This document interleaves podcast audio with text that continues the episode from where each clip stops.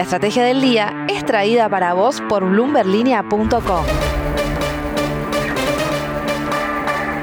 Muy buenos días, soy Francisco Aldaya, editor de BloombergLinea.com en Argentina y hoy es feriado nacional por lo que tenemos un capítulo especial del podcast. Hoy hablamos con Daniel Dreisen, que es economista especializado en energía de la consultora Ecolatina, sobre las importaciones de gas, la crisis del gasoil y el ritmo que se está desarrollando Vaca Muerta.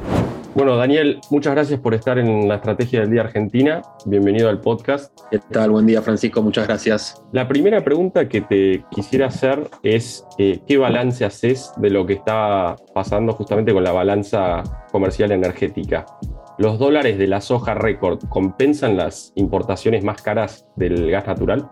Bueno, la balanza energética lógicamente está dando muy negativa por el aumento de, precios eh, internacionales. Para que se den una idea, hasta abril, que es el último dato disponible, están menos 900 millones de dólares y este número el año pasado era cero, con lo cual desde Colatina estamos previendo un valor de menos 5 mil millones de dólares de balanza comercial energética, siendo que en el 2021 fueron 1.600 negativos, ¿sí? o sea, un efecto muy fuerte. Sin embargo, eh, los granos, obviamente, al ser una masa más grande, un volumen mucho más grande de exportaciones y que también hubo un aumento de, precios significativo por la guerra eh, en Ucrania, más allá de que el volumen no eh, aumenta, es más, probablemente disminuya un poquito la producción, pero esta masa tan grande de exportaciones de una manera permite compensar el aumento negativo de la energía. ¿sí? Y ¿Tenés alguna proyección para lo que va a ser la evolución del precio de gas y del petróleo en lo que queda del 2022? Lo que queda del año, el precio, estos precios tan altos, ¿no? Entre 110 y 120 dólares el petróleo y el gas eh, ahora está entre 25 y 30 dólares por millón de TU, dependen principalmente de la guerra. Si la guerra continúa hasta fin de año, que parece que es una guerra larga, no, no, no se terminó, más allá de que está circunscripta, ¿no? de alguna manera parece estar más claro la localización, eh, con la continuidad de esta guerra hace que los precios eh, no bajen. Así que la estimación nuestra es que si la guerra continúa, por lo menos hasta fin de año, se van a mantener los precios actuales. Y pasando a lo que es la crisis del gasoil en Argentina, ¿cómo resumirías por qué se dio esta situación y cuándo empezó a a darse, ¿no? Bueno, la demanda de gasoil está en récord histórico. O sea, acá en Argentina todo se transporta por, por camión, ¿no? Todo. O sea, las rutas están tan, tan llenas, no, se usan mucho los trenes como transporte de carga y obviamente el campo requiere mucho también las cosechadoras, ¿no? Usan muchísimo gasoil, con lo cual con estos precios internacionales altos, ¿no? De, de, de productos agrícolas, ¿no? principalmente de la soja, hace que haya obviamente mucha mucha demanda y, mucha demanda de gasoil, ¿no? O sea, entonces la demanda está, cuando uno mira los números, está casi en 300.000 barriles por día, para que se una idea de, gasoil en Argentina, o sea, están 290, pero es un récord histórico. Eh, y la producción no, la producción está estable, ¿no? Porque eh, la capacidad de nuestras refinerías eh, es limitada, ¿no?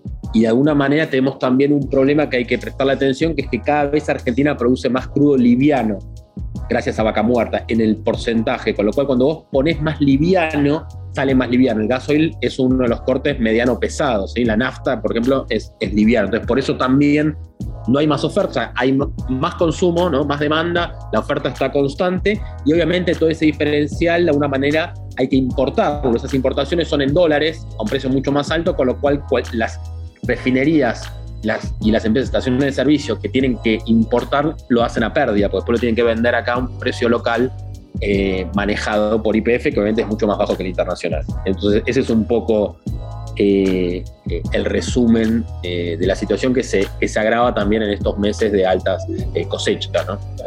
¿Y, cuáles son las consecuencias de esa crisis de abastecimiento? ¿Cuán reales son las advertencias de los supermercados de que puede haber desabastecimiento, el, impacto en el campo? No, bueno, el impacto lo estamos viendo actualmente en, las noticias desde el punto de vista de que eh, no, hay, no hay gasoil en la mitad del país aproximadamente o más, ¿no? con distintos grados, pero eh, esto genera problemas logísticos porque acá todas las mercaderías, como dije antes, eh, se mueven por, camión, con lo cual, sí, o sea, el, el, problema de nuevo lo veo más también de largo plazo, lo veo como un problema bastante estructural, ese, es el tema, no, lo veo como algo solo coyuntural, ¿no? Precios altos, no, no tenemos suficiente capacidad para producir más gasoil, demanda creciente, ¿no? O sea, es, es algo que medio lamentablemente no lo veo como algo solamente que, de este momento, ¿no? Y el gobierno dice que va a importar más, eh, limita la carga a extranjeros en las fronteras. Eh, ¿Ves una solución para esa crisis en el corto plazo?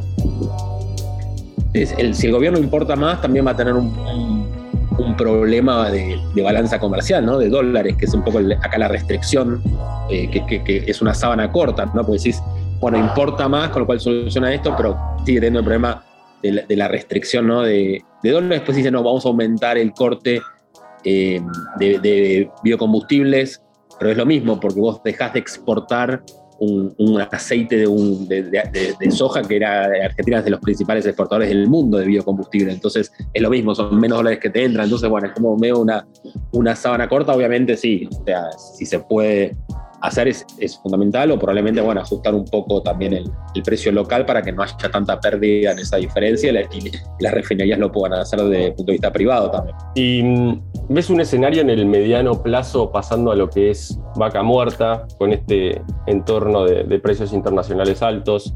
Está bien que bajó un poco con la decisión de la Fed, hay que ver qué, qué pasa hoy. Eh, estamos grabando este jueves 16 de junio. Em, ¿Qué, pasa en Vaca Muerta con, ese contexto? ¿Se nos pasa el tren por las internas, por la judicialización del, gasoducto? ¿Cómo ves ese escenario yendo para adelante? primero, espero que no y creo que no. O sea, yo creo que más allá de, de la voracidad que hay en el mundo por la transición energética y las ganas que tiene el mundo de cambiar de sistema energético, todavía la matriz energética mundial es 85% dependiente del carbón. ¿sí? Siendo carbón, petróleo y gas, eh, y no veo en el corto, mediano plazo que baje tan rápido eso, con lo cual va a haber demanda eh, de hidrocarburos eh, en el mundo, porque hay muchos países que quieren desarrollarse, ¿no? la demanda está creciendo después de la pandemia, se, está creciendo en, muchísimos países la demanda de nuevos combustibles, con lo cual la oportunidad está, el, el, potencial no lo voy a decir nuevo, pero es inmenso, y bueno, yo creo que de alguna manera tienen que, que alinearse las cosas para poder simplemente hacer la infraestructura, que sería el midstream, ¿no? Estamos hablando en este caso, o sea, ya sabemos cómo sacarlo bajo la tierra, se puede, probamos que lo podemos hacer económicamente, somos uno de los tres países del mundo que explota no convencionales, el recurso es inmenso, entonces simplemente tenemos que ponernos de acuerdo para poder construir la infraestructura, para poder evacuarlo. Yo creo que ah, por ahí no a, no a la velocidad americana, acuérdense que Estados Unidos en cinco años cambió el mundo, ¿no? O sea, dejó de, importar gas para ser exportador de gas y se pasó a ser el primer productor de petróleo y gas del mundo, ¿no? Es algo inédito, ¿no? Eh, con lo cual eh, no a esa velocidad, que el, shale cambió la geopolítica del mundo en Estados, Unidos, en Estados Unidos y después al mundo, no a esa velocidad, una velocidad más lenta, pero nada, tiene que pasar y, y confío en que los argentinos vamos a poder organizarnos para que eso suceda. ¿no? Y bueno, la última en ese sentido, imaginás un escenario en el que es probable que en 10 años, por ejemplo, estemos exportando desde Argentina a Europa, por ejemplo, eh, gas natural? Difícil, porque los tiempos, los contratos para construir una planta de, gas natural eh, no son fáciles. Creo que te lleva como mínimo 6-7 años, con lo cual si vos vas a hacer eso, eh, deberías arrancar ya, o sea, para llegar en 10 años, ¿no? Deberías estar arrancando eh, y todavía no tenés ni. o sea, requiere una contractualización de toda la cadena desde el upstream, ¿no? Desde que los proyectos para sacar el gas, que son más o menos está, pues los, todo el transporte, la planta y los contratos de alguien que te lo compre en el, largo plazo, ¿no? Toda esa mecánica legal eh, de infraestructura no es tan simple. O sea, no, creo que estén dadas las condiciones ahora para que suceda. Y, tiene un, tiempo así largo, no es que lo puedas hacer un día para el otro y son inversiones muy, muy, muy grandes. Entonces, tiene que cambiar mucho la macroeconomía del país, si no, no va a suceder. Sí, regionalmente vas a poder exportar más gas, importar menos, exportar petróleo. Sí, tampoco alguien va a poner una refinería nueva en estas condiciones. Entonces, ¿qué puede pasar? Que, que, produzcas más petróleo, por lo menos eso estaba bueno, igual, o sea, te va a traer más divisas, más actividad, ¿no?